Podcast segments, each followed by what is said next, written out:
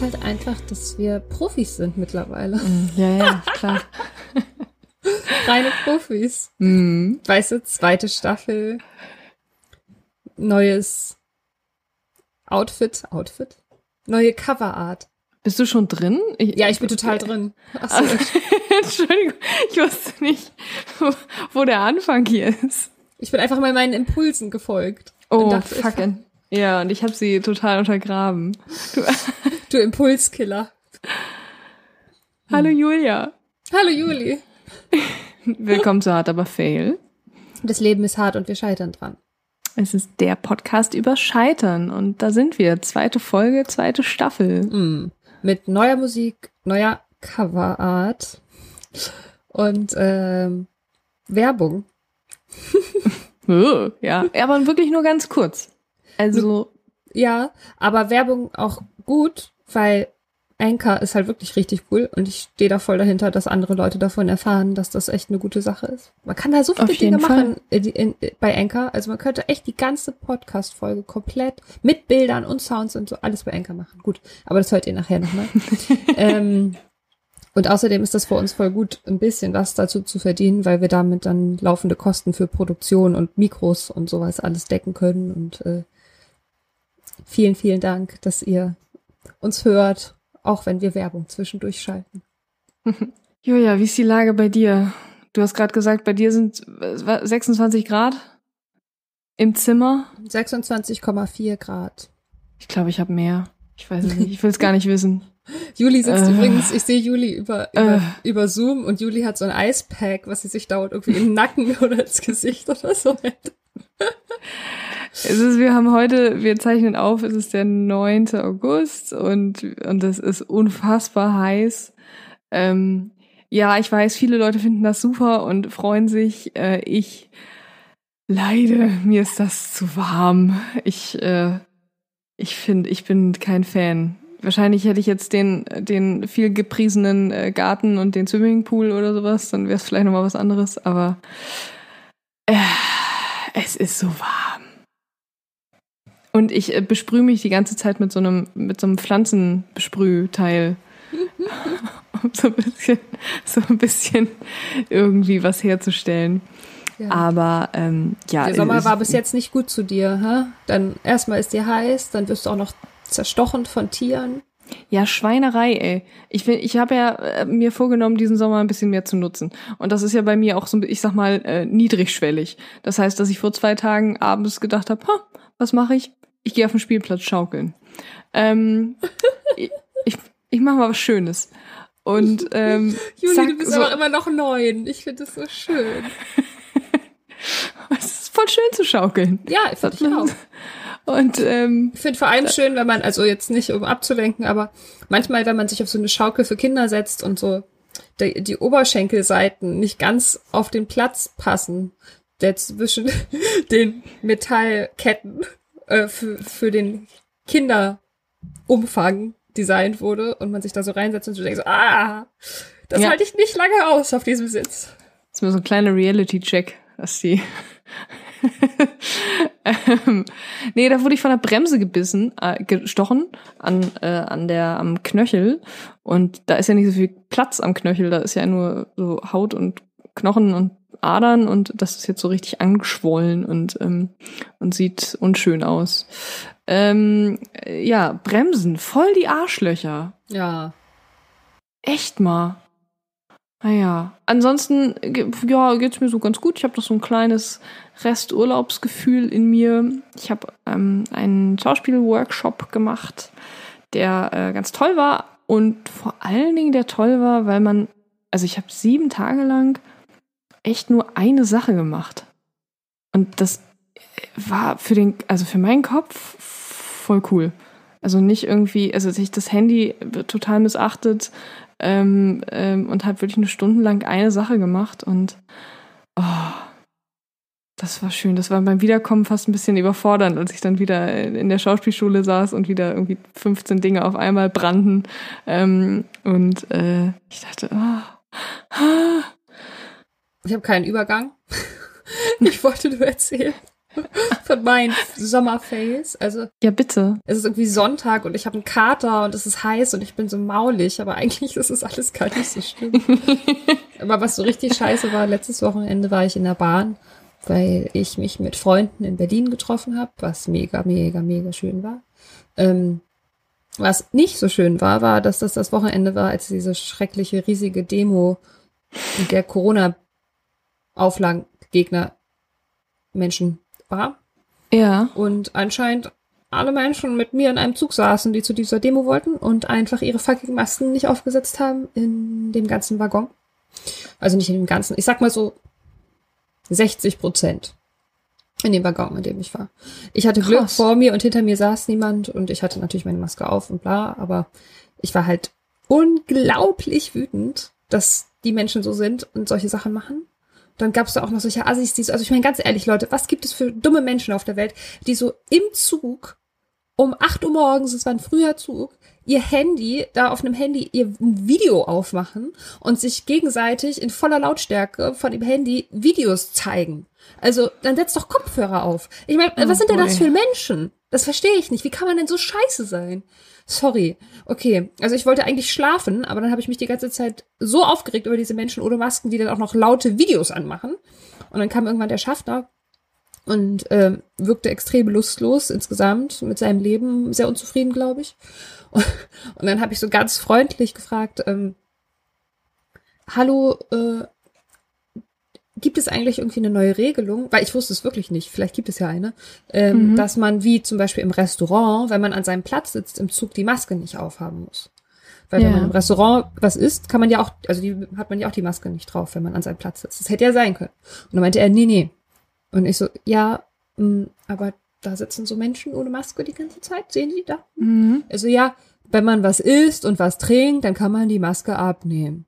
Und diese Leute haben aber weder gegessen noch getrunken. Sie hatten auch keine, sie hatten eine Wasserflasche vor sich stehen, die aber noch zu war. Also sie haben auch nicht gegessen und getrunken. Sie saßen einfach da ohne Maske. Und dann habe ich nochmal so zu denen hingedeutet. Ich so, ja, ähm, die essen nicht. Und dann hat er sich so umgedreht und hat zu denen gesagt, wenn Sie aufhören zu essen und zu trinken, könnten Sie dann bitte die Maske wieder aufsetzen. Und dann ist er weitergegangen. Oh. Und die Leute haben einfach nur so ganz kurz ihre Maske vor die Nase gemacht und haben gesagt, ja, klar. Und er ist weitergegangen. Und wirklich, er war zwei Schritte weg und dann haben sie die Maske wieder abgenommen und saßen da wieder rum. Und ich dachte so, es kann nicht euer fucking Ernst sein. Ja. Und das waren jetzt halt aber auch wirklich viele Leute. Ich habe mich nicht in der Lage gefühlt, total müde um 8 Uhr morgens, nicht gut geschlafen, mich mit irgendwie 30 Leuten im Zug anzulegen. Ja, verständlich. Ähm, ja, also war das dann so the end of it. Und als ich zurückgefahren bin am Sonntagabend, ähm, da war ich noch kurz in so einem Zeitschriftenladen und da war eine Frau ohne Maske und ähm, die Verkäuferin von diesem, die hinter dem Tresen stand so, die hat dann zu der Dame gesagt, also ganz freundlich, äh, Entschuldigung, können Sie bitte Ihre Maske aufsetzen? Und dann hat sie gesagt, nee, ich habe einen Attest. Übrigens, Leute, just so you know, ich habe einen Attest, ist die Ausrede Nummer eins, die diese Leute haben. Ich habe auch schon Leute im Buchladen getroffen, die auch immer alle ein Attest hatten, aber sie hatten es dann zufällig nicht dabei. Ähm, genau, Oh also die. Frau hatte auch ein Attest. Und dann sagte die Dame so, ja, das ist okay, aber ich würde sie bitte, ich würde sie bitten, entweder eine Maske aufzusetzen oder rauszugehen. Und dann meinte sie, nee, muss ich nicht. Sie können mir hier überhaupt nichts. Meine Grundrechte sagen.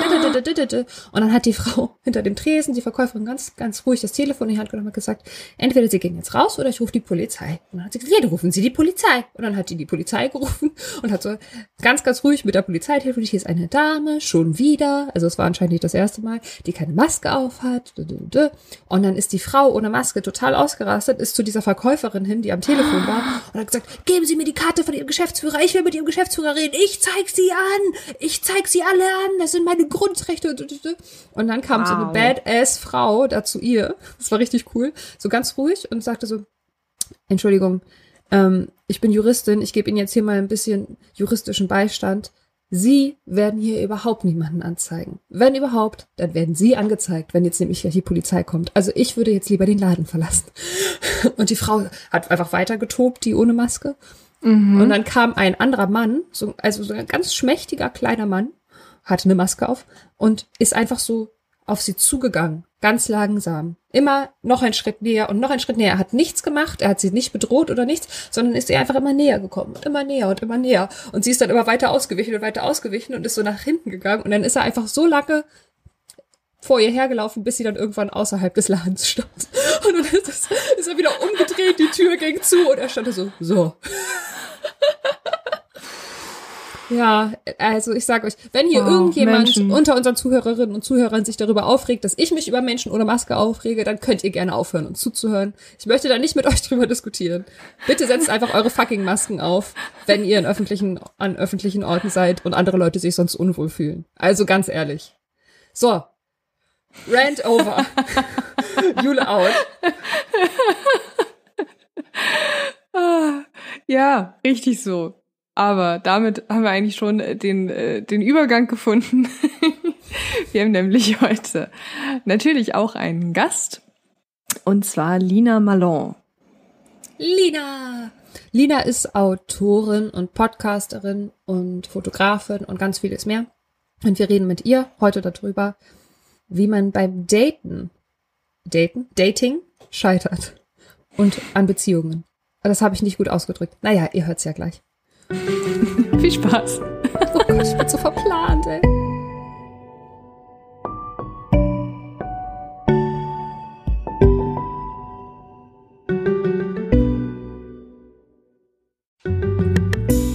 Alter, als hätten wir das jahrelang trainiert, wie Synchronschwimmerinnen.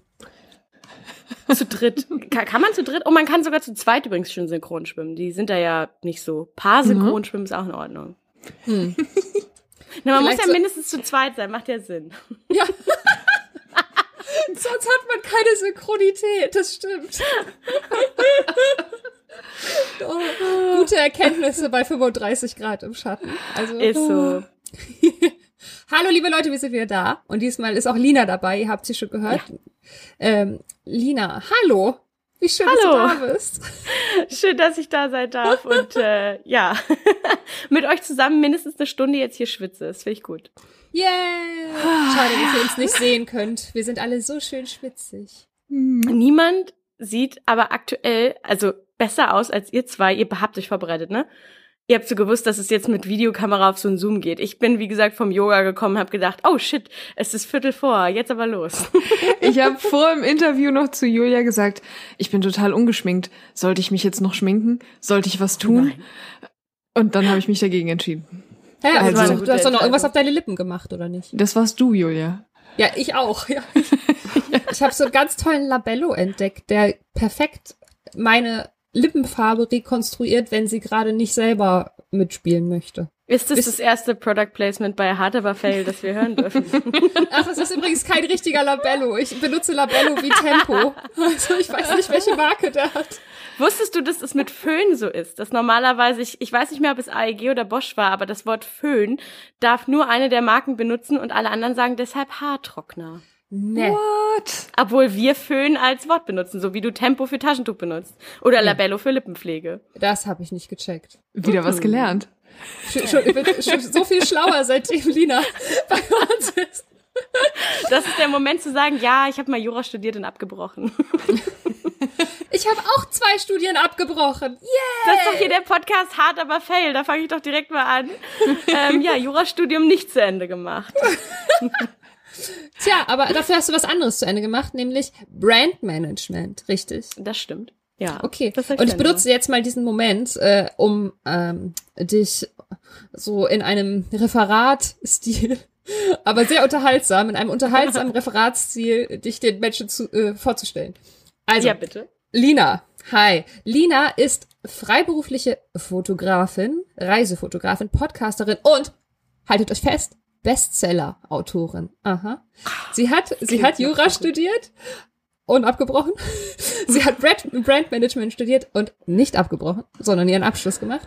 Äh, in Hamburg und Berlin. Also erst Berlin, dann Hamburg. Genau. Genau. Seit 2014 arbeitest du als freie Fotografin, Autorin, Podcasterin in Hamburg und Kapstadt.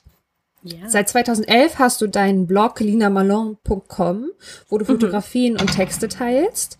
Punkt.de. Und- Wir haben uns das Kommen noch nicht geleistet. Ach echt? Oh shit. Ja. Okay, ja. Äh, 2017 hat Lina außerdem zu dem Blog noch einen Podcast gegründet, der zu den, da sind wir noch nicht, aber bald, zu den Top 15 meistgehörten Podcasts in Deutschland gehört. Der heißt im Moment Hashtag 20something. Genau. Äh, und dann, das ist ja natürlich das Geilste ever. Im April 2020 ist dein Debüt rausgekommen, Schnellliebig. Und das Buch hat Platz drei der Spiegel-Bestsellerliste einfach erreicht. Ich habe das nicht noch nicht realisiert. Ich bin immer noch jeden Tag dabei, wenn Leute sagen Bestseller-Autorin, dann schäme ich mich kurz und denke mir so, oh, so, soll man das so sagen? Ist es nicht irgendwie so ein bisschen pretentious? So, ich bin Bestseller-Autorin. Und dann hat mich aber meine Freundin Annie erst letzte Woche darauf hingewiesen zu sagen, Diggi, du bist auf Platz drei der Spiegel-Bestsellerliste. Da kann man schon mal auch sich mein Name ist Dina Malong, ich bin Bestseller-Autorin vorstellen. Es ist halt ein Fakt. Es ist ja, es ist faktisch richtig. Ja, Das unsympathisch, aber faktisch richtig. Hä, das ist überhaupt nicht unsympathisch. Überall auf der Welt bringst du junge Menschen zum Lesen, wie J.K. Rowling, bevor sie scheiße wurde. Und,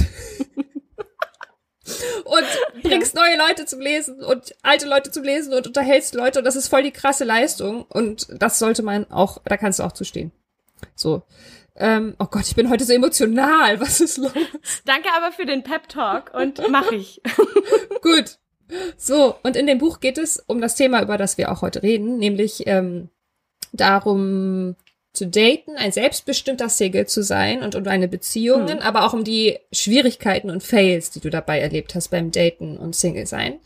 Ähm, und aber ich möchte jetzt noch mal sagen, weil ich das sehr sehr schön finde, das jetzt schon mal zu, vorweg zu schicken, dass nämlich wenn man das Buch liest und wenn man das zumacht oder auch während des Lesens, ist das Wichtigste an diesem Buch, finde ich, die Beziehung, die du zu dir selbst führst.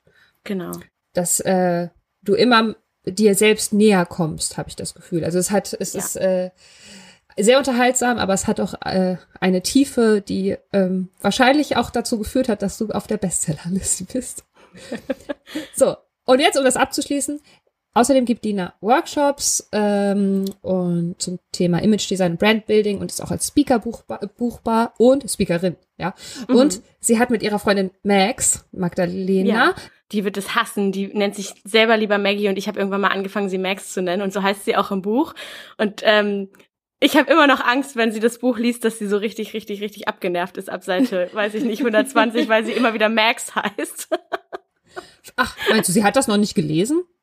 Sie ist in Kapstadt und es gibt aktuell ja nun mal einen Lockdown und wir kriegen das Buch einfach nicht zu ihr. Ach, scheiße. Ja, ja, sie ist immer noch drüben in Südafrika und ich habe ihr jetzt vor drei Wochen das Exemplar, nee, sogar schon fast vor einem Monat geschickt und wir freuen uns täglich über Status-Updates der DHL, die immer wiederum sagen, in Transit. In Transit. Aber hey, weißt du was? De- Dein Hörbuch, das wollte ich noch sagen, kommt am 20.08. raus, stimmt? Das? Genau. Ja, wahrscheinlich kann sie es hören, bevor sie es lesen kann.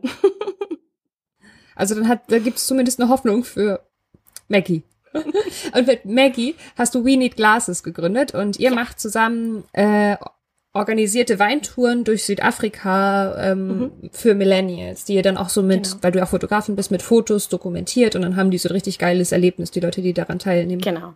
Ja. Man könnte jetzt, wenn man das irgendwie so name droppen will, könnte man sagen, wir machen da so ein bisschen Erlebnisdesign ja auch irgendwie. Was aber einfach den, ich sag's mal ganz schnöden Hintergrund hatte, dass wir gesagt haben, ah, immer wenn man im Urlaub ist, in unserem Fall jetzt halt Südafrika, weil wir uns da auskennen, weil wir da beide leben, Maggie Vollzeit, also die ist ausgewandert und ich ja immer so möglichst die Hälfte des Jahres. Dementsprechend kennen wir uns da aus, können da was anbieten, aber wir finden immer so, wenn du im Urlaub bist und äh, sagst, ich möchte jetzt ein Erlebnis buchen, dann sitzt du da halt leider immer mit den Karens und Barbaras dieser Welt in so einem Bus und denkst dir so, oh man, die Fotos sahen so gut aus und es klang so gut, aber weißt du, so no hate, aber es ist ein bisschen off. Und da haben wir gesagt, okay, wenn du so eine Weintour machst, das, was du dir am allermeisten wünschst, ist eigentlich, dass du das mit deinen Freunden machen könntest. Aber nun fahren ja nicht alle Freunde immer zusammen, auch bei Fernzielen in den Urlaub. Also sind wir an dem Tag einfach eine gute Crew. Und aus der Idee haben wir dann gesagt, okay, Weintouren für Millennials. Wir machen quasi coole, lässige Weintouren, die aber auch viel ähm, Augenmerk so auf die Ästhetik, auf das Erlebnis und natürlich auch auf gute Weine und Spaß legen. Gibt's denn eine Altersbegrenzung? Also wenn ich die 45 also wenn du jetzt 40 überschreite, bist, darf ich nicht raus.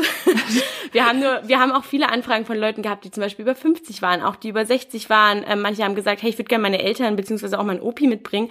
Und da sagen wir dann natürlich nicht, nee, also auf gar keinen Fall. Wir brauchen hier definitiv mal erstmal euer Geburtsdatum.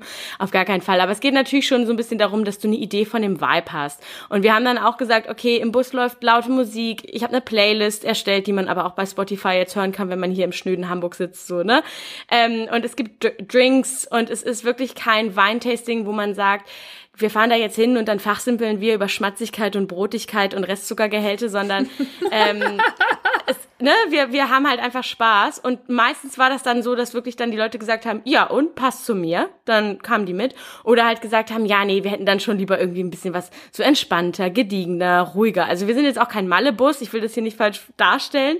Aber ähm, es geht schon eher so um eine Day-Drinking-Crew, die einfach Spaß am Lebensgefühl hat. Ähm, und bisher hatten wir eigentlich nicht so richtig das Problem, dass da irgendwas kollidiert ist. Also wir haben noch nie Alterschecks gemacht. aber ich glaube, wir advertisen es ja auch so, dass die Leute ungefähr wissen, was sie erwarten können. Heißt aber wahrscheinlich, dass während Corona das gerade so ein bisschen äh, auf Warteschleife hält, äh, steht. Äh, wie wie geht's ja. dir denn überhaupt gerade während Corona? Ähm, wo warst du, als es losging? Ähm, was ist, ist dir was passiert? Musstest du irgendwo, warst du in Südafrika? Ich war in Südafrika, ich war in Kapstadt und wir haben dann natürlich so mitgekriegt, oh, in, ne, in Europa wird die Lage so ein bisschen ernster. Ähm, und dann wurde sie schnell nicht nur ein bisschen, sondern sehr, sehr, sehr, sehr ernst. Ich war aber zu dem Zeitpunkt schon seit Januar da. Also ich bin, glaube ich, dieses Jahr am 6. Januar, ja, Heilige Drei Könige bin ich rübergeflogen. Und dementsprechend waren natürlich auch meine Rückflüge einfach set. Und weil du immer nur drei Monate bleiben kannst? Genau, ähm, das okay. ganz normale Visum sind 90 Tage. Und dann kannst du es entweder verlängern auf 180 Tage oder du fliegst wieder. Und in meinem Fall war halt einfach auch wegen meinem Buch, das ja rauskam am 3. April, war dann natürlich der Rückflug geplant für den, äh, ich glaube, 21. war das. Nee, 23. Irgendwie so, also Ende März auf jeden Fall. Und natürlich ist das dann auch alles geplant. Und ähm, dadurch, dass ich da keinen Urlaub mache, konnte ich natürlich auch nicht sagen, so, ich buche mir jetzt mal ganz schnell einen Rückflug und weg bin ich. Also es gab noch viel für We Need Glasses zu tun. Wir mussten dann auch gucken, welche Touren wickeln wir noch ab, wie machen wir das, ähm, wie halten wir auch unsere Verträge ein, die wir eingegangen sind. Und dann ähm, stand bei mir so ein bisschen die Frage, wie komme ich nach Hause? Dann habe ich mir nochmal zwei neue Flüge gebucht und habe dann aber relativ schnell, die wurden dann jeweils storniert dann habe ich wiederum nochmal einen Flug gebucht, direkt mit der Lufthansa, aber der wurde dann auch gecancelt. Und dann gab es ja nur noch so diese Condor-Flüge, die dann schnell reingeschaltet wurden. Und da bin ich dann einmal zum Flughafen, ähm, beziehungsweise nein, das stimmt überhaupt nicht. Wir sind äh, nicht zum Flughafen gefahren, die Koffer waren gepackt und wir wollten zum Flughafen fahren. Und dann hat aber eine liebe Followerin von mir, die ähm, Lufthansa und Condor Stewardess ist, mir ein Foto geschickt und meinte so, don't komm einfach nicht. Es ist heillos voll. Hier sind so viele Menschen, Kondor ist überbucht. Dann kriegst du aber online wiederum mit, oh, manche Flüge sind halb leer, wieso kommen denn die Leute nicht zum Flughafen? Es war ein reines Wirrwarr, so dass ich dann irgendwann auch so für meinen mentalen Kopf entschieden habe, es jetzt muss was her. Jetzt mhm. muss ein Plan B her. Ich ähm, ne, lass mich auf die Liste der Rückholer schreiben.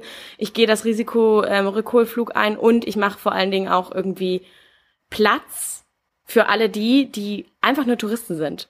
Also, und Lina, du hast ja dann da in Südafrika nicht nur dein Startup zurückgelassen und mhm. Maggie, sondern auch noch eine Beziehung, richtig? Gefühlt ja. Also, wir haben uns am Flughafen, Chris und ich haben uns am Flughafen verabschiedet und haben dann eigentlich so diesen, diesen Talk, dieses Gespräch, das man haben muss, total zurückgelassen. Ähm, also wir wollten uns, glaube ich, beide am Flughafen noch mal ganz viel sagen und dann war das aber wirklich so eine Schleusensituation. So ein, Sie können hier leider nicht weiter und ich war schon so wie, oh, warte, bin ich schon drin? Ja. Und dann war ich so, kann ich noch mal zurück? Sind wir mal ehrlich, hätte ich gekonnt. Also als ich dann wirklich in dieser deutschen Schule stand, habe ich gedacht, oh mein Gott, ich habe noch drei Stunden Zeit und draußen auf dem Parkplatz waren halt noch viele Leute.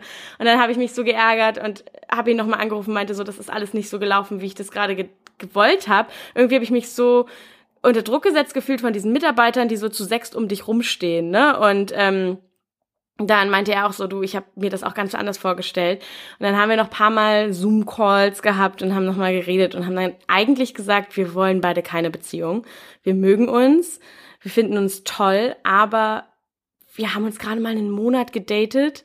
Dann sind wir drei Wochen in den Lockdown gegangen und ja, es war toll, aber es war ja auch eine sehr, sehr besondere, unrealistische, surreale Situation, in der wir da waren. Und ähm, haben dann gesagt, okay, wir wir machen uns unglücklich. Wir sind am Ende so zwei Menschen, die verzweifelt versuchen, über so ein Telefon, auf das sie die ganze Zeit starren, was aufrechtzuerhalten, was ja noch gar keine Chance hatte. Und an diese Stelle sind wir dann irgendwie immer wieder gekommen. Und dann habe ich gesagt, pass auf, ich komme zurück. Ich komme im, damals habe ich davon noch geträumt, ich so, ich komme im September oder im Oktober zurück und dann gucken wir, wo wir landen. Wir gucken einfach, was mit uns passiert. Haben dann aber festgestellt, hm, es ist irgendwie unnatürlich, was aufzulösen zwischen zwei Menschen, die sich mögen. Es wäre total unnatürlich gewesen, an diesem Flughafen zu sagen, hey, Boyfriend, bye, yeah, Girlfriend, see you, weil dafür kannten wir uns nicht gut genug und gleichzeitig ist es aber auch so unnatürlich, eine Beziehung abzubrechen von zwei Menschen, die sich so, so mögen. Und ähm, im Moment sind wir halt einfach in diesen, in diesen, ich würde mal sagen, Zustand, in dem wir uns schon daten, aber online aber auch immer wieder genauso diesen Streit haben. Du merkst eigentlich, dass die Streits zu 99 Prozent daraus designt sind, dass wir uns vermissen und dass wir beide nicht wissen, wann wir uns je wiedersehen werden. Und wenn wir dann streiten, oh. dann ne, sind es halt genauso so Momente, in denen Chris dann sagt, ich kann das nicht mehr, ich kann nicht mehr auf mein Telefon starren, ich kann dich nicht umarmen, ich kann dich nicht küssen, ich kann dich nicht bei mir haben, ich weiß nicht, wann ich dich je wiedersehe. Und ähm, das, das fühlt sich nicht richtig an. Und dann rauft man sich zusammen und dann sag ich zwei Wochen später so, ich weiß nicht mal mehr, wie du aussiehst oder wie du riechst oder wie du dich anfühlst. Und ja, darum haben wir jetzt gesagt, hey, pass auf, wir machen uns, sobald wir das Wort Beziehung in den Mund nehmen, hast du ja eine Erwartung. Ich habe eine Erwartung, wie ich mir meine Beziehung vorstelle und er auch. Und keiner von uns beiden kann diese Erwartung erfüllen. So, und immer wenn wir dann wirklich von Girlfriend und Boyfriend sprechen, merken wir richtig, wie wir eigentlich uns denken, ey, so habe ich mir meine nächste Beziehung wirklich nicht vorgestellt. So dieses SMS oder WhatsApp schreiben und mal telefonieren. Und jetzt ist so ein bisschen der Druck raus, dass wir einfach sagen, hey, wir sind zwei Menschen, die sich sehr, sehr mögen und die aufeinander warten, aber wir gucken, wo wir landen. Hoffentlich. Es ist ja total perfide irgendwie, dass die, dass Corona und der dadurch entstandene Abstand euch ja im mhm. Grunde daran scheitern lässt, also den Start zu finden, den Start eurer Beziehung weiterzuführen. Ja, also ich habe auch in einem ähm, in einem Beitrag, also ich habe so ein kleines Diary geschrieben äh, auf linamalong.de. Und da habe ich ein Diary darüber geschrieben, wie sich das angefühlt hat, mit ihm zusammen im Lockdown zu sein. Und habe dann eben auch geschrieben, mein erster Gedanke war, und dafür habe ich mich natürlich auch geschämt, als der Lockdown announced wurde, nicht, oh mein Gott, ich komme hier nicht raus. War auch nicht, oh mein Gott, wann sehe ich meine Familie wieder? War auch nicht, oh mein Gott, wie geht's mit meinem Startup weiter, sondern mein, also so solche Dinge, die ich hätte im Kopf haben sollen. Oder auch, oh mein Gott, was ist mit der Gesellschaft, was ist mit den Menschen? Mein erster Gedanke war, okay, das war's. Also Chris und ich haben das zusammen gesehen, das ähm, Interview, und ich habe rübergeschaut und habe gedacht, das war's, weil in zwei Tagen fährt er zu seiner Family und ich ähm, versuche irgendwie noch nach Hause zu kommen oder harre dann eben jetzt in meinem Apartment aus und habe mich sehr beraubt gefühlt. Also sehr egoistisches Gefühl gewesen, das auch heute immer noch aufkommt. Ähm, so, ich hatte das gestern, das erzähle ich jetzt hier auch einfach mal vollkommen ehrlich vom Fleck weg, dass sich meine Freundin Magdalena halt wirklich riesig gefreut hat, dass äh, jetzt nicht EU-Bürger trotzdem nach Deutschland einreisen dürfen, wenn sie sich in einer Beziehung befinden. Du musst nicht mehr zwangsläufig verheiratet sein. So, dass ich halt einfach, da gab es auch einen Hashtag für, der hieß Love is not Tourism sondern es ist halt Bestandteil unserer mentalen Gesundheit, dass wir die Menschen, die wir lieben, sehen dürfen und uns nicht ständig entscheiden müssen zwischen unserer eigenen gesundheitlichen oder vielleicht auch strukturellen Sicherheit im Sinne von wir kehren nach Deutschland zurück und lassen aber gleichzeitig halt auch Familienmitglieder vielleicht zurück, nur weil wir nicht verheiratet sind und oder Beziehungen zurück. Und ähm, die freute sich riesig und ich war so down. Und sie so, hä, weil ich habe zum Beispiel auch ähm, ein Video aufgenommen, weil ich ein Interview, quasi so ein, so ein Ferninterview mit Heiko Maas hatte. Da durfte ich ein Teil sein und durfte auf ähm, Love is Tourism aufmerksam machen und ähm, habe ihm dann quasi so ein, so ein kleines Video aufgenommen und die Situation erklärt und ein bisschen Awareness geschaffen für eben diesen Fall. Und gestern gab es dann eben dieses diese großartige News, dass ähm, ja, dass EU-Nichtbürger auch einreisen dürfen und sie war so super happy und ich halt gar nicht ich war gar nicht happy, weil ich gedacht habe, ja, das ist schön für, für alle, die jetzt einfach auch mal rüberfliegen dürfen, aber es ist halt nicht so leicht für, für zum Beispiel Chris und mich, der hat einen Job da drüben, da kann ich einfach herkommen. Und ähm, zusätzlich, wenn er herkommen würde, das ginge, aber es gibt aktuell keine Flüge zurück. Das heißt, er kann in sein eigenes Land nicht wieder einreisen. Und da habe ich halt wirklich gemerkt, oh, das ist, wird auf einmal wirklich sehr, sehr, sehr belastend. Aber das ist ja, wir haben in, mit einer anderen ähm, Gästin ähm, Mhm. auch ein Interview geführt, äh, zum Scheitern, ja, obviously. Ja. Und sie hat gesagt, Julia Weden, und sie hat gesagt, es gibt halt verschiedene Arten des Scheiterns. Und die letzte Art des Scheiterns war diese, dass sie gesagt hat, das war Nummer vier, glaube ich. Die, wenn du an etwas scheiterst, wo du wirklich nichts dafür kannst, Einflüsse von außen kommen, Mhm. das ist nicht, du hast dich nicht gut, schlecht vorbereitet oder irgendwas falsch gemacht oder irgendwas, sondern du bist einfach gescheitert, weil die Umstände scheiße waren. Und das ist ja, Ja. jetzt einfach genau das, was du hast. Und äh, also, ne, die Beziehung, du hast ja praktisch, ich würde jetzt auch nicht sagen, dass die Beziehung gescheitert ist, aber du kämpfst gerade mit dieser Beziehung, weil dir etwas passiert ist. Und ich finde das ja immer super schwer auszuhalten, weil man dann nicht selber an irgendwelchen Stellschrauben drehen kann. Ich bin halt auch nicht so so verantwortungsscheu. Wir haben gestern auch im Freundeskreis über genau das Thema diskutiert, so dieses dieser Gedanke, der vielen Leuten hilft, wenn ich das nicht in der Hand habe und es nicht ändern kann, dann kann ich es auch loslassen. Da bin ich aber nicht der Typ für, weil für mich ist es keine Erleichterung zu sagen, ich ah, ist nicht meine Schuld oder ich trage da keine Verantwortung dran. Das macht mich ehrlich gesagt nur noch so ein bisschen. Das ist natürlich ein Gefühl von viele fühlen Erleichterung, ich fühle Hilflosigkeit, weil mir die Möglichkeit fehlt, irgendwie in Aktion zu treten und ähm, das Ganze zu verändern. Und wir sind dann jetzt den Schritt zurückgegangen, Chris und ich, und haben gesagt, okay, lass uns nicht was wirklich wirklich Tolles kaputt machen, dadurch, dass wir eigentlich einander nur vermissen sondern lass uns zwei Schritte zurückgehen. Wir lernen uns weiter kennen, wir telefonieren ähm, und ich glaube, wir wissen auch beide, dass wir aufeinander warten. Aber es macht einen großen Unterschied, uns nicht so ausgesprochen in diese Wartesituation zu begeben. In der wir halt ganz offen sagen, so, und jetzt sind wir zusammen und jetzt ändern wir unseren Beziehungsstatus. Und ähm, halten dann auch noch die Erwartung aus, die von außen ja auch kommt, in der Sekunde, wo du sowas laut aussprichst, ne?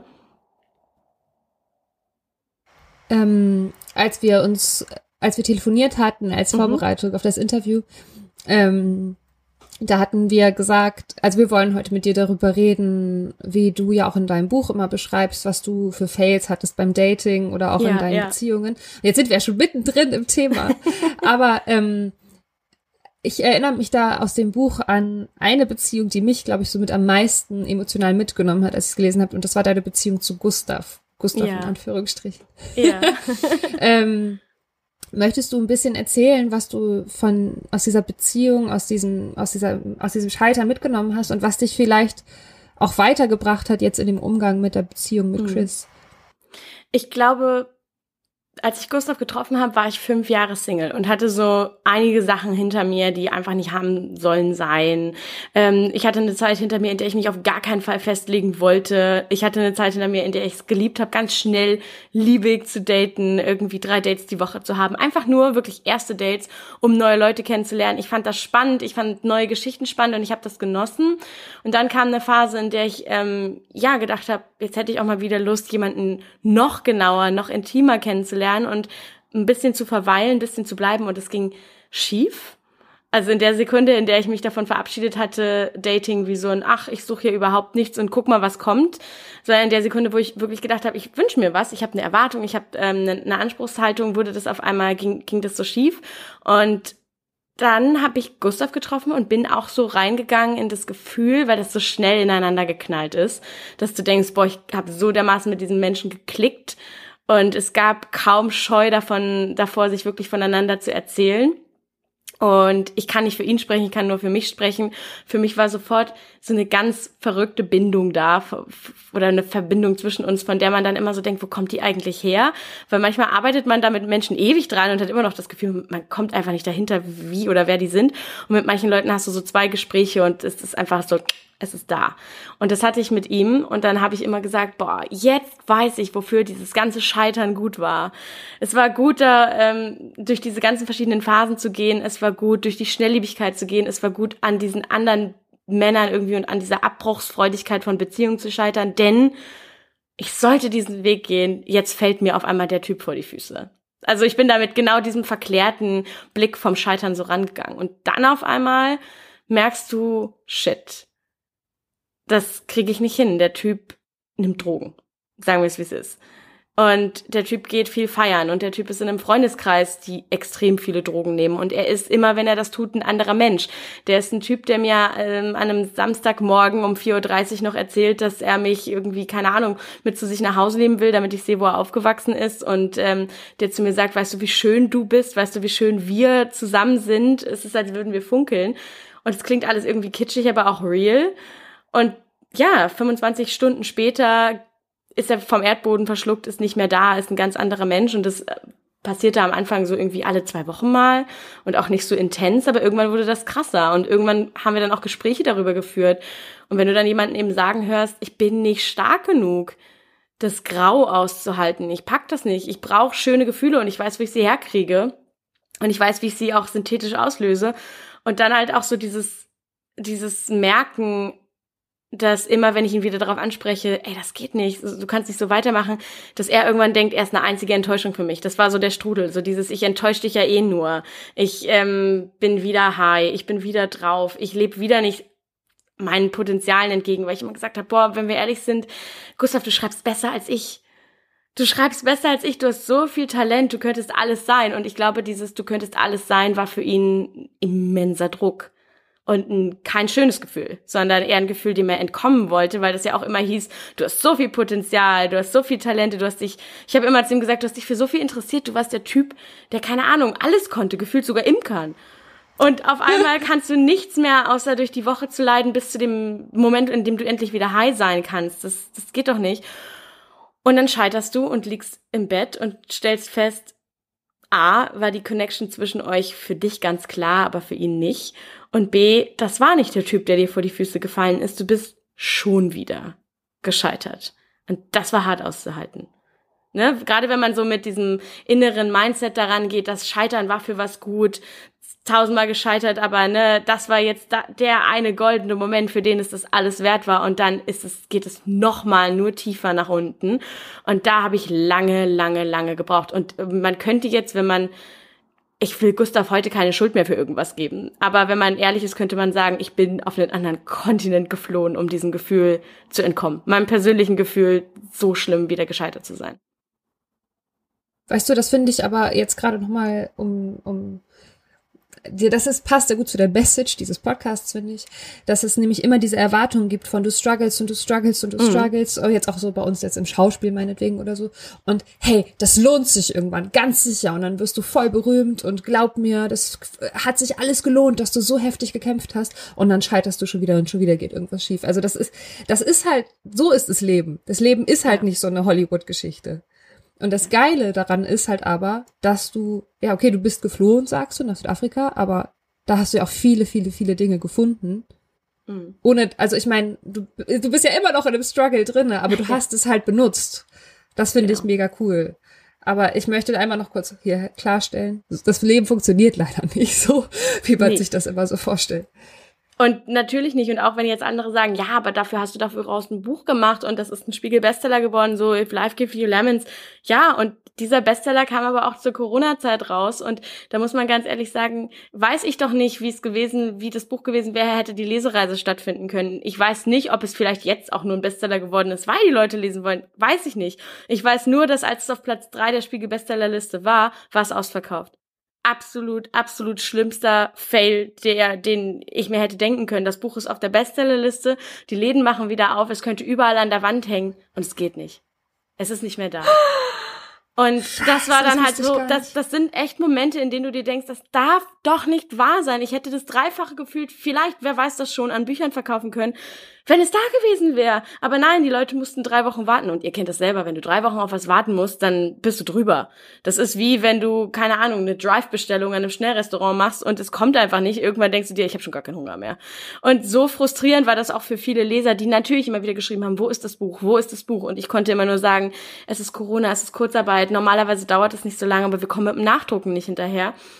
Und was ich damit sagen will, ist, du wirst immer wieder, auch wenn was ganz, ganz Tolles passiert, trotzdem vielleicht, wenn du nicht das absolute, es gibt Glückskinder. Ich kenne zwei, bei denen immer alles gut ausgeht und du dir wirklich denkst, es ist absolut, das geht gar nicht mehr, dass, dass ihr die seid, das sind so die Leute, die geupgradet werden in die Business Class und den urbanen Mythos bestätigen, dass es, dass es das gibt.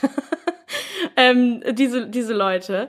Und ich will damit einfach sagen, ja, ich habe dann irgendwie aus dieser aus dieser Erfahrung ein Buch gemacht und dieses Buch hat viele Leute erreicht und das ist was ganz ganz Tolles, aber das heißt eben nicht, dass ab jetzt alles nur noch Sunshine ist. Also es kommt immer wieder ein neuer Struggle dazu und ähm, man wird vielleicht manche Menschen werden es nie ganz los und darum das einzige, was sich verändern kann, auch wenn das jetzt super cheesy klingt, ist das Mindset. Das ist das, das ist wirklich das Einzige, über das ich die Kontrolle habe. So, wie nehme ich das an und wie mache ich weiter? Und manchmal kann man sich das nicht schön reden und ich finde auch manchmal muss man sich das gar nicht schön reden, sondern sagt einfach nur, ja, das war ein Fail. Jetzt trinke ich ein Glas Wein. Gott sei Dank schreibe ich noch ein zweites Buch. Da wird's dann hoffentlich besser. Das war irgendwann alles, was ich sagen konnte. Ja, ich, ich finde auch, ich glaube, das sagst du im Buch auch, dass, dass ich muss nicht aus jeder gescheiterten Beziehung oder Verbindung muss ich was lernen. So, es, es kann halt einfach sein, dass es dann einfach richtig scheiße war und ich verletzt bin und es lange dauert. Es, ich habe auch Beziehungen ja. gehabt, wo ich jetzt hinterher sage, ja, da habe ich jetzt was draus gelernt, das möchte ich beim nächsten Mal anders machen. Mhm. Ähm, dann gibt's halt die, die einfach wehgetan haben, wo man einfach, nee, wo es jetzt kein äh, Learning, äh, scheiß Wort draus ja. gibt, äh, wo ich jetzt sage, das wende ich beim nächsten Mal an und dann gibt's halt die Sachen, die am Ende eine lustige Geschichte sind. Genau. genau.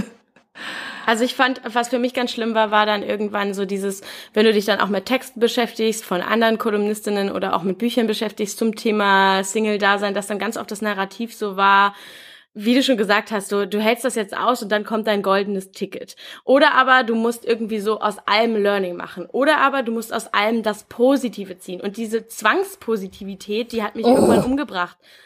Das hat mich irgendwann umgebracht, dass ich das Gefühl hatte, ich soll jetzt also aus der Geschichte mit Gustav mal wieder was Positives ziehen. So scheiße, habe ich aber gerade nichts. Ich habe nichts Positives zu geben und nichts Positives zu sagen und ich fühle mich einfach schlecht.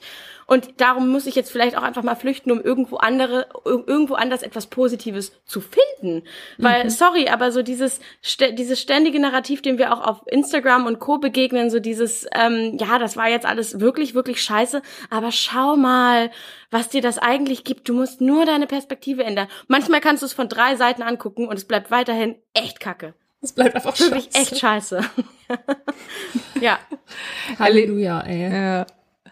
Erlebst du denn ähm, Druck von außen, äh, irgendwie ein bestimmtes Bild erfüllen zu müssen? Also gibt es das, äh, oder hast du dich da herausgearbeitet? Ähm, wie, wie stehst du dazu, dass andere irgendwie von dir erwarten, irgendeine gesellschaftliche Norm mhm. zu erfüllen?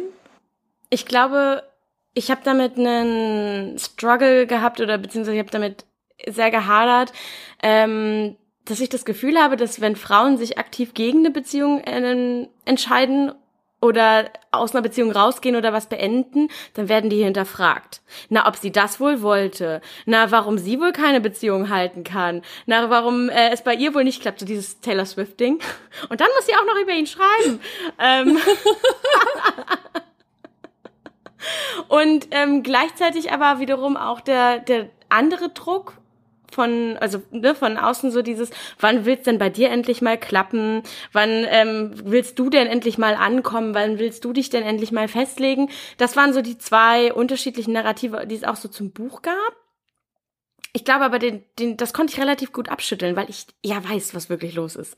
Also die Leute lesen ja nur mit. Ich weiß, warum es gescheitert ist. Ich weiß, warum ich gegangen bin. Und ich stelle mich nicht hin und zähle irgendwie so auf, wie viele das waren und denke mir dann so, boah, in den letzten sieben Jahren irgendwie so neun, neun äh, Beziehungsabbrüche erlebt. Was bin ich für ein Fail?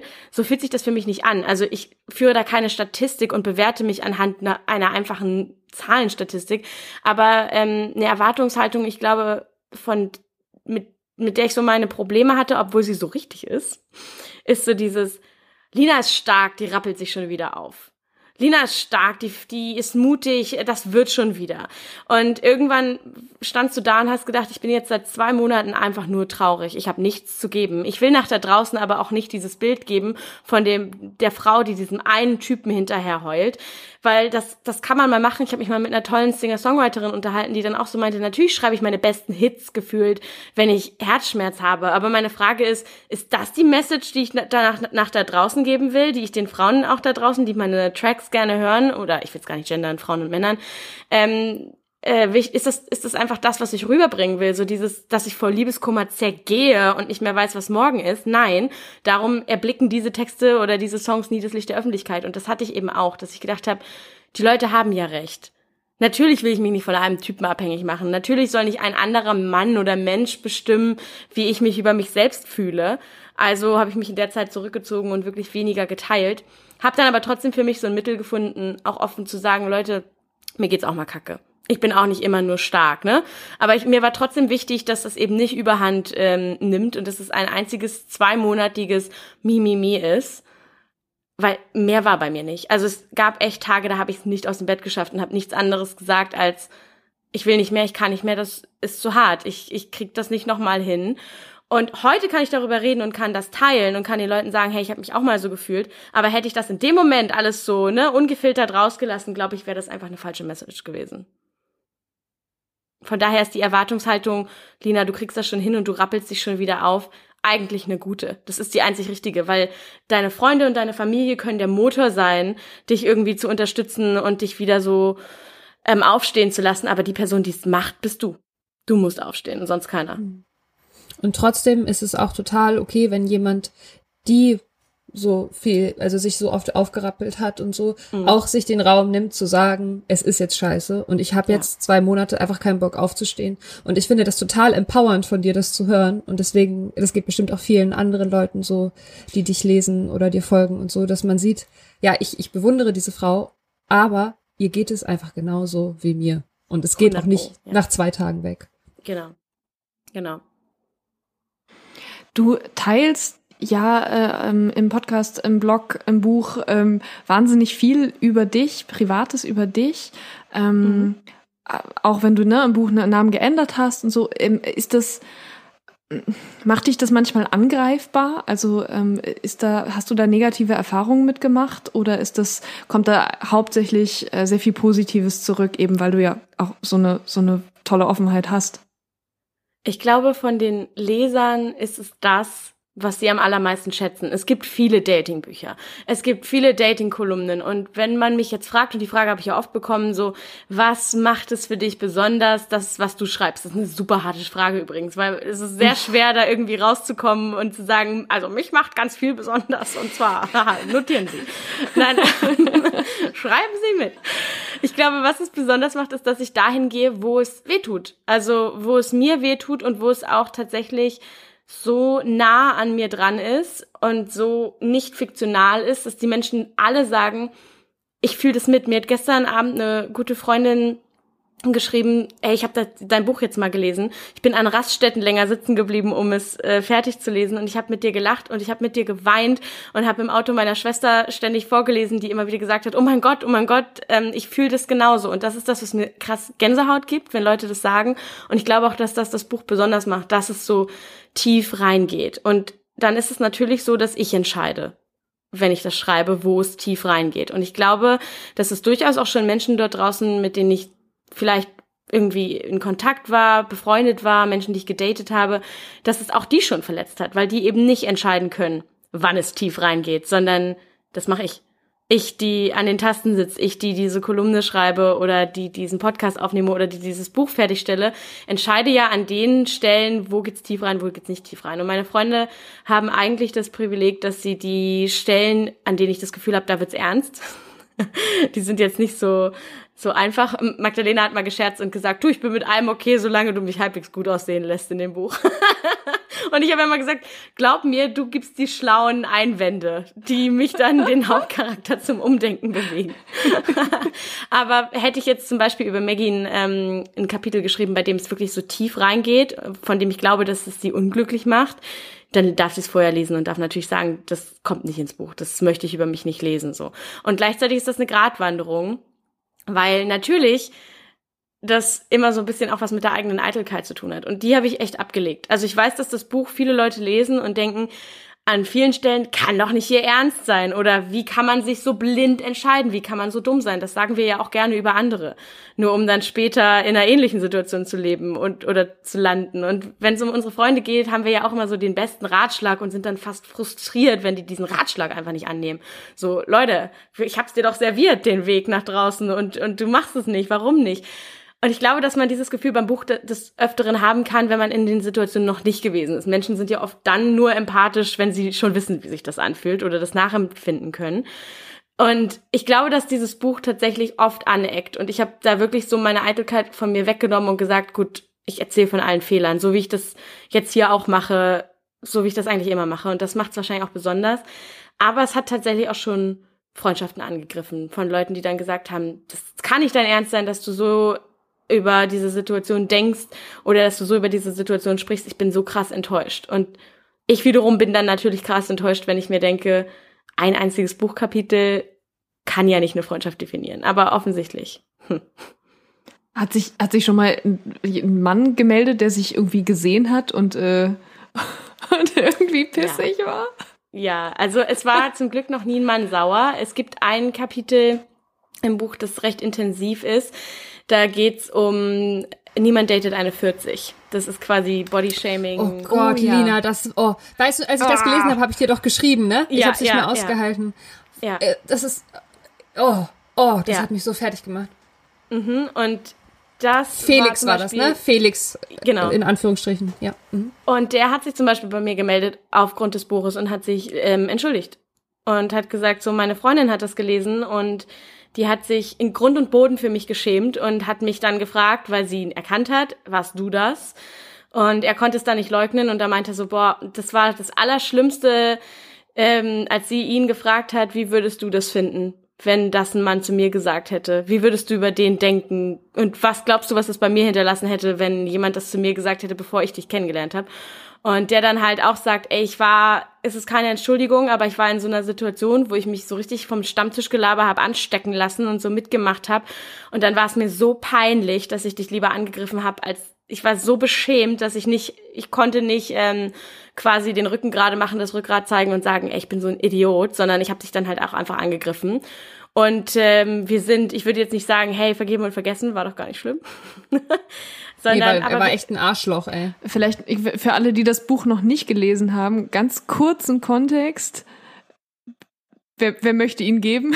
Wir haben es, wir wissen äh, Lass es kurz Julia machen, ich trinke einen Schluck. Ja, also Lina hatte hatte einen Job mit einem Kollegen, wir nennen ihn Felix, und Felix und Lina hatten schon öfter zusammengearbeitet und die haben sich immer sehr gut verstanden und es war flirty und irgendwann ist da dann mal was passiert und Lina war total happy und es wirkte alles sehr schön und, und ähm, innig und der Sex war auch wohl sehr gut, glaube ich, wenn ich mich erinnere, richtig ja. erinnere von und, und ähm, und sie hat sich sehr empowered und cool gefühlt und war sehr glücklich, dass das passiert ist und kam dann aber, ähm, nachdem sie sich ein geiles schwarzes Kleid angezogen hat und sich gut fühlte, in die Hotelbar und dachte, geil, das wird jetzt ein schöner Abend mit ihm, die Fortsetzung. Und dann hat er da mit anderen Menschen von diesem Job darüber geredet, dass ja, es war geil und sie fühlt sich geil an und der Sex war super, aber niemand datet doch eine 40, also Größe, Kleidergröße mhm. 40.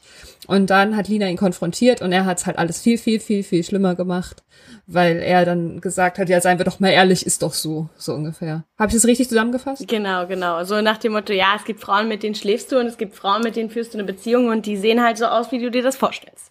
Ich weiß, aber Menschen verändern sich und das finde ich auch wichtig. Ich glaube, wir sind alle sehr, sehr, Gott sei Dank, mittlerweile sensibel auf äh, Themen, die andere Menschen wirklich angreifen in ihrer Körperlichkeit oder ne, in ihren freien Entscheidungen in ihren Überzeugungen oder vielleicht auch in ihren Mangeln. Und das ist auch sehr, sehr gut. Aber ich finde es auch sehr, sehr wichtig, dass man den Raum für Vergebung lässt. Dass jemand kommen und sagen kann, ich habe das verkackt, ich habe das falsch gemacht und ich schäme mich dafür. Ich kann das nicht mehr rückgängig machen, aber ich kann dir sagen, dass es mir leid tut. Und ähm, ich habe mich da zum Beispiel dafür entschieden zu sagen, ich möchte diesen Raum geben, weil es wird nie besser, wenn die Leute es nicht wieder gut machen können. Da leben wir ja alle irgendwann in so einer wirklich fehlerhaften Welt, die sich nicht mehr ändern kann, die ganz starr an ihren Fehlern hängt. Ja, du hast recht, es ist sehr weise, aber ich möchte trotzdem immer noch wütend sein auf ihn, bitte. Sei wütend. Du hast es ja auch gerade erst gelesen. Bei mir ist es jetzt einfach mal sechs Jahre her. ja. Hast du noch Hast du einen Tipp für äh, Menschen, die jetzt gerade, ist es Corona irgendwie so richtig mhm. mit fremde Leute anfassen, ist, ist ja gerade so ein ja. Thema. Ähm, hast du, hast du, hast du Tipps für Menschen, die gerade, die Single sind, die daten? Wie, wie geht, wie geht man mit dieser Situation gerade um? Ich glaube, was eine Chance sein kann, ist tatsächlich, sich so kennenzulernen, wie Chris und ich das ja auch gerade machen. Sich über Zoom-Dates kennenzulernen. Wir haben zum Beispiel auch so eine feste Zeit, jetzt in einem fast schon Dating-Alltag, in der wir eine Flasche Wein beide gleichzeitig aufmachen, uns anrufen und dann halt irgendwie Wein zusammen trinken. Und ähm, als es noch ging, aktuell ist in Südafrika wieder Prohibition. Ach, Die dürfen Scheiße. aktuell keine Zigaretten und keinen Alkohol verkaufen. Aber oh. zwischendurch gab es mal einen guten Monat, in dem das ging. Oh Gott, ich, ich wäre so am Arsch. Dass uns das so schockt, ne? ja, ich meinte auch so, das ist, das ist, glaube ich, wirklich in Deutschland unvorstellbar. Den, die, die haben den Fans schon den Fußball genommen. Jetzt können sie doch nicht auch noch den Alkohol wegschließen. ähm, aber ich glaube, was ich, was ich raten kann, ist wirklich so dieses, die Geschwindigkeit, die uns ja sonst so oft ins Stolpern gebracht hat, worüber ich auch im Buch schreibe, wird rausgenommen in dem Moment, in dem man sagt, jetzt lernen wir uns erstmal kennen. Wir schreiben ein bisschen, dann telefonieren wir vielleicht mal, dann haben wir vielleicht mal ein Zoom-Date. Und wenn wir dann merken, uh, irgendwie hat das was, irgendwie hat das mehr, dann kann man sich ja durchaus auch treffen. Ähm, es ist halt schwierig, wenn du sagst, Montag, Dienstag, Mittwoch, anderes Tinder-Date, ähm, anderes Bettlaken. So funktioniert's ja nun leider nicht. Aber ich glaube, das, der positive Aspekt ist, dass die Geschwindigkeit rausgenommen ist. Und dass du jetzt erstmal wieder eine Chance hast, Leute anders und besser kennenzulernen. Und ähm, sowas wie diese Spaziergänge auch wieder ein Date sind, worauf Leute Bock haben. So nach dem Motto, ne, eine Flasche Wein, jeder bringt ähm, oder ne, bringt sich einen Drink mit und man macht einen langen Abendspaziergang und dann setzt man sich hin und quatscht ewig. So diese Dates sind auf einmal wieder möglich, ohne dass die Leute direkt denken, oh, rote Flagge, Bindung, Bindung, Bindung. Ähm, ne, so, ich finde das schön, dass es wieder so langsamer geht. So, Lina, und jetzt noch die wichtigste Frage des Tages. ja. Auf die alle gewartet haben. Oh Gott. Alle, alle Menschen, die zuhören. Wer ist dein Lieblingsskispringer?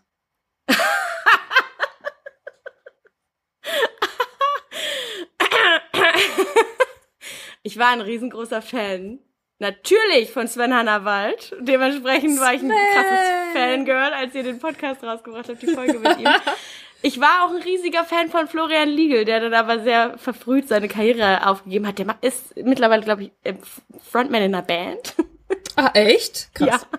Man musste mal googeln. Ja. Hm. Ah ja, aber von den, von den, von den jüngeren Boys? Von den jüngeren, oh, willst du auf ein Besonderes hin, hinaus? mein, der Skispringer meines Herzens außer Sven ist ähm, Richard Freitag. Hallo Richard. Natürlich. Hallo Richard. Seitdem Richard sich für den Schnauzer entschieden hat, finde ich ihn auch sehr edgy. okay, ich glaube, wir brechen das an dieser Stelle ja, ab. Juli schüttelt den Kopf. Ich, ich freue mich total, dass ihr da ein Thema habt. Ähm, ich, ohne den passenden Kontext dazu ist man bisschen. Aber wir machen das, wenn wir hier gleich mal auf Stopp drücken, äh, wird das, wird das noch weitergesprochen. In dem Sinne, Lina, vielen lieben Dank äh, für deine Sehr Zeit. Gerne. Möchtest du an dieser ja. Stelle noch für etwas äh, Werbung machen, äh, etwas platzieren, etwas, ähm, was dir am Herzen am ist? Am 13.8. müsst ihr mal Social Media ein bisschen ähm, im Auge behalten. Da wird nämlich der Nachfolger von Schnellliebig schon angekündigt und ist vorbestellbar. Ach, ich das nicht mitgerechnet, dass es so schnell geht. Ja, der 13.8. Cool. kommt der zweite Teil, den Titel verrate ich jetzt natürlich noch nicht. Einfach mhm. damit die Überraschung ein bisschen größer ist. Ähm, wobei ich glaube, es ist nicht sehr überraschend, wie es bei mir weitergeht. ähm, am 13.8. kommt der Nachfolger von Schnelllebig ähm, in die Vorbestellung. Das heißt noch nicht auf den Markt. Der kommt im ganz frühen Frühjahr 2021 raus. Und am 20.8. kommt das von mir eingesprochene, für alle, die sagen, die Stimme fand ich gar nicht so schlecht ähm, oder so schlimm, kommt das von mir eingesprochene Hörbuch zu Schnelllebig auch auf den Markt. Wunderbar. Und ihr könnt Lina auf Instagram folgen, was mhm. wahrscheinlich viele von euch schon machen. Äh, ihr könnt auch auf ihren Blog linamalon.de gehen. Das wolltest du jetzt nochmal bringen, ne? Genau. Und auf weneedglasses.com natürlich, aber das macht wahrscheinlich erst wieder Sinn, wenn man noch wieder nach Südafrika fliegen ja, Wir darf. machen ja jetzt äh, gerade für Südafrika ein kleines Charity-Projekt äh, für We Need Glasses. Und zwar machen wir jetzt, ich will immer Merch sagen und dann kriege ich immer so einen Stoß in die Rippen, weil bei Merch denken alle an so bedruckte, schwierige T-Shirts. Aber ähm, ja, We Need Glasses bringt jetzt tatsächlich Shop the Brand raus. Also du kannst, im Moment machen wir Caps, mit denen wir pro Cap fünf Euro an die ganzen in Not geratenen, also aktuell an eins das ist das Clarks ähm, und wir weiten das aber aus. Wir machen da einen Fund draus und wollen den notgeratene Partner von uns unterstützen und ähm, ja, einfach sagen, okay, wir helfen euch die Gehälter für, in Südafrika gibt es ja leider nicht sowas wie so eine Notsicherung Mhm. und darum müssen irgendwie die Gehälter weitergezahlt werden. Ohne Einnahmen ist es schlecht, gerade wenn man so kleine Farm-to-Table-Konzepte hat und mit jedem verkauften Produkt unterstützen wir fünf Euro nach Südafrika. Cool. So, liebe Lina, vielen, vielen Dank für dieses Dankeschön. Interview.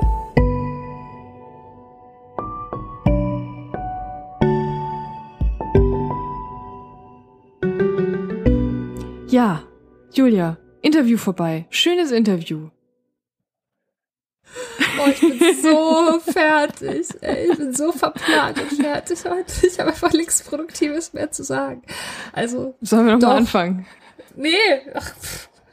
Das, den anderen Leuten geht es doch bestimmt auch so. Es ist halt heiß. Wahrscheinlich, ja.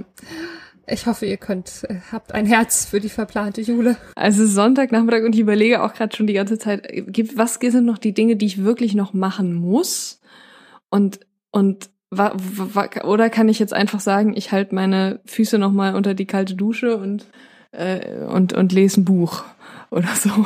Ähm, ich glaube, das wird so die Gestaltung meines Tages heute noch werden. Ähm, sonst, die Woche wird so ein bisschen voll, deswegen versuche ich, glaube ich, heute noch mal ein bisschen entspannt zu sein. Voll Mhm. und heiß. Uah. Ja, weißt du, was ich nächste Woche mache? Nein. Ich flie fliege nicht, nein, ich fahre mit dem Nachtzug nach Wien. Ach ja, stimmt.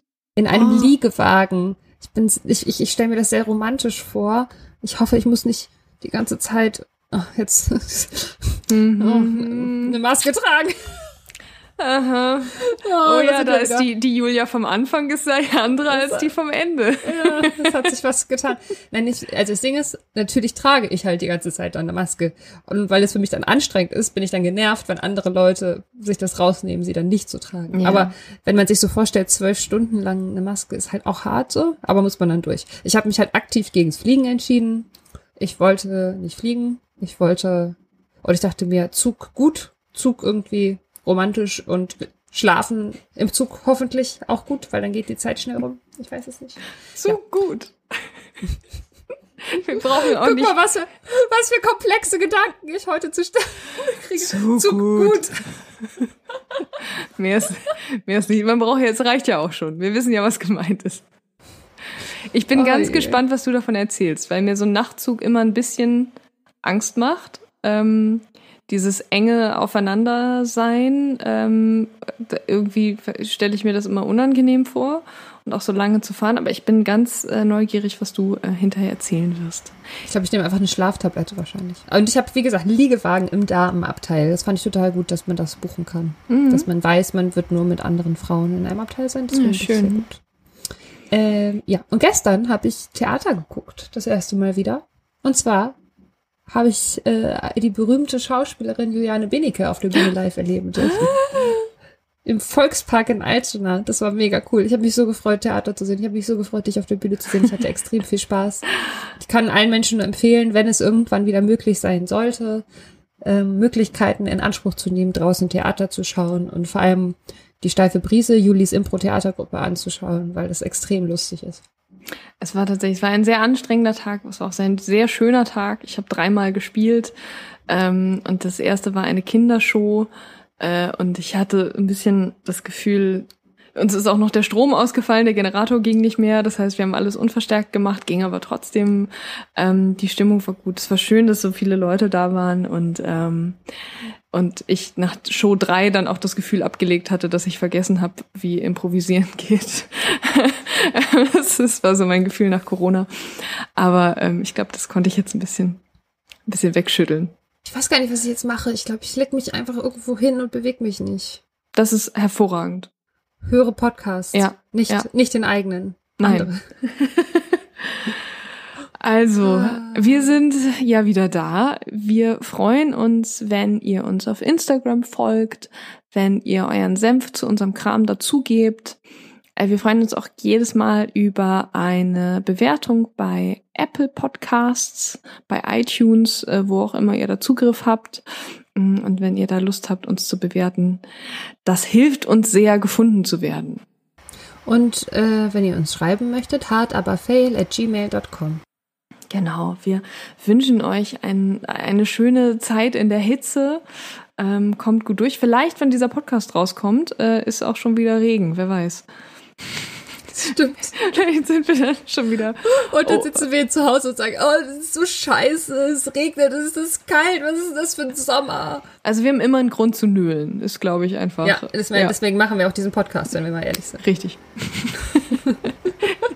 In dem Sinne, macht's gut. Bis Macht's zum gut, nächsten. Mal. Tschüss. Zu Tschüss. gut. Zu, Zu gut. gut. Du hast dich selbst angehört wie so ein Zug. Zug gut, Zug gut.